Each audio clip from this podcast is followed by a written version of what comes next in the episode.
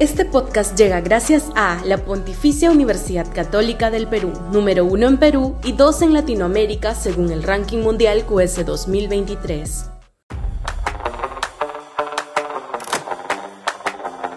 Más polarizados, a contrapelo de lo que suele suceder luego de una campaña electoral, cuando la sociedad descansa, por decirlo así, de la sobrecarga ideológica que implica una elección, en el Perú la polarización política viene aumentando. El IEP suele preguntar por la autoidentificación ideológica de la ciudadanía. Pues bien, en su última medición de octubre se aprecia que tanto la izquierda como la derecha crecen y el centro cae.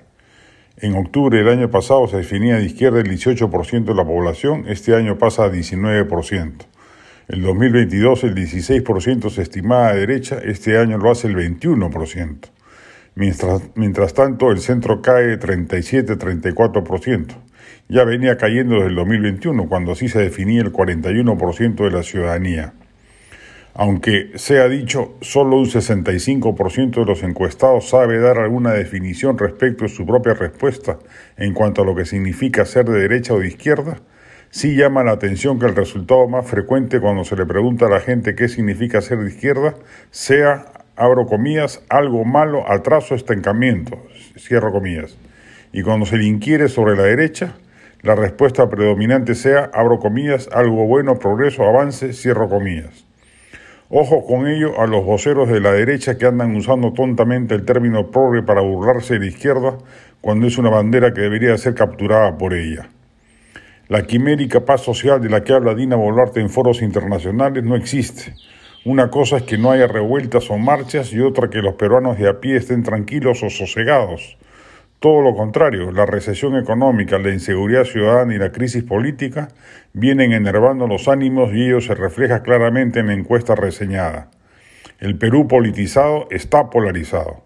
El Perú apolítico ha decidido desafectarse como mecanismo de defensa pero en líneas generales es evidente que las tendencias van perfilando un próximo escenario electoral aún más tenso que el del 2021.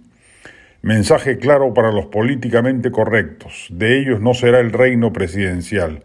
Se debe dar mensajes disruptivos que disientan del statu quo, y se puede ser de izquierda, de centro o de derecha para poder hacerlo. Lo aguachento no tendrá visos de éxito para capturar al politizado y mucho menos al desafecto tarea a menudo para los estrategas publicitarios y asesores políticos de los candidatos que al final queden en lisa.